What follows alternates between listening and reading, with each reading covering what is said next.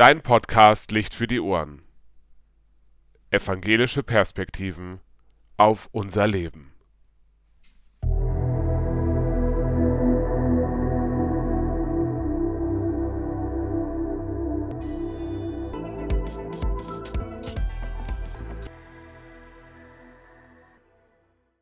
Heute hören wir Dorothee Becker, eine liebe Kollegin aus Kalbach, mit guten Worten, die uns stark werden lassen für das, was ansteht, und uns segnen mit Gottes Segen.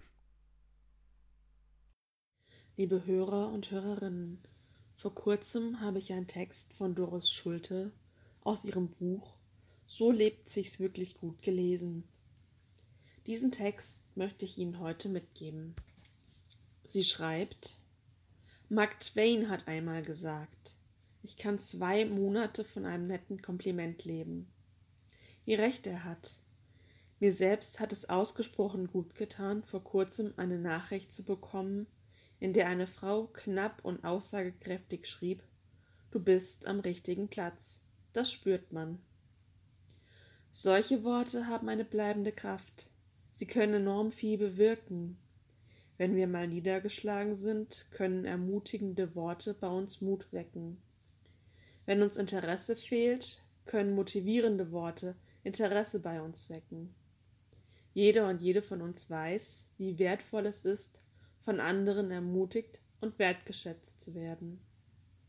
Wir alle können uns an Situationen erinnern, in denen wir über uns selbst hinausgewachsen sind, weil jemand uns ermutigt hat, sei es der Partner, der an uns glaubte, die Eltern, die uns Mut zugesprochen haben, der Freund oder die Freundin, die uns ermutigt haben, etwas noch einmal zu versuchen, was nicht gelungen war, oder der Chef, der uns noch Größeres zutraute.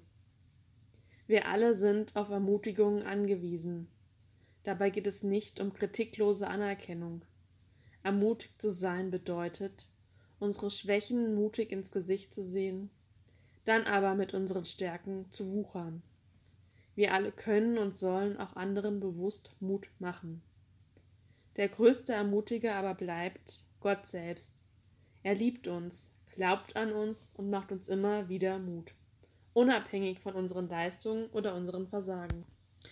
Wir können aber auch lernen, uns selbst zu ermutigen, indem wir unsere Gedanken auf Gottes Wahrheiten ausrichten statt auf zerstörerische Halbwahrheiten. Ermutigt zu leben heißt, ein starkes Selbstvertrauen aufzubauen. Und das können wir, denn als Gott uns schuf, bezeichnete er uns höchstpersönlich als sehr gut. Lassen Sie sich von Gott, von anderen und von sich selbst ermutigen. Starke Worte findet Doris Schulte da. Starke Worte, Worte, die tragen, auch Ermutigungen für das Jahr. Starke Worte kann jeder und jede von uns immer mal wieder gebrauchen. Egal wer man ist oder was man beruflich macht oder wie alt man ist. Als Vikarin möchte ich Menschen in den Gottesdiensten oder in den Sonntagsgedanken gute und starke Worte mit auf den Weg im Alltag geben. Aber auch ich kann, wie jeder andere, jeder andere auch, starke Worte gebrauchen, die mich tragen, wenn ich zum Beispiel mal strauchel oder nicht weiter weiß. Gute und starke Worte kann uns irgendjemand mit auf den Weg geben. Es können die Worte von einem Freund oder jemand aus der Familie sein. Für mich waren es zum Beispiel Worte von jemandem aus dem Kirchenvorstand, der zu mir sagte, Schön, dass du da bist. Oder ein Bestatter, der mir nach der ersten Beerdigung im Vikariat sagte, Du bist schon eine richtige Pfarrerin. Es kann auch das Wort von der Mentorin sein, die sagt, schön, dass du hier bist. Jeder und jede von uns hat seine eigenen Worte voller Kraft, die einen tragen. Welche Worte stärken und tragen dich? Welche Worte stärken und tragen sie? Worte, die tragen, können auch Bibelstellen sein die uns in einer besonderen Situation zugesagt wurden. Eine solche Bibelstelle ist mein Taufspruch für mich. Er steht bei Jesaja 43,1 und lautet: Fürchte dich nicht, denn ich habe dich erlöst.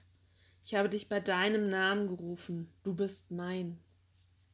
Mit diesem Satz werde ich daran erinnert, dass ich Gottes Kind bin, dass es ausreichend ist, wie ich bin und dass ich nicht mehr sein muss. Für Gott bin ich immer wunderbar gemacht und gehöre zu ihm.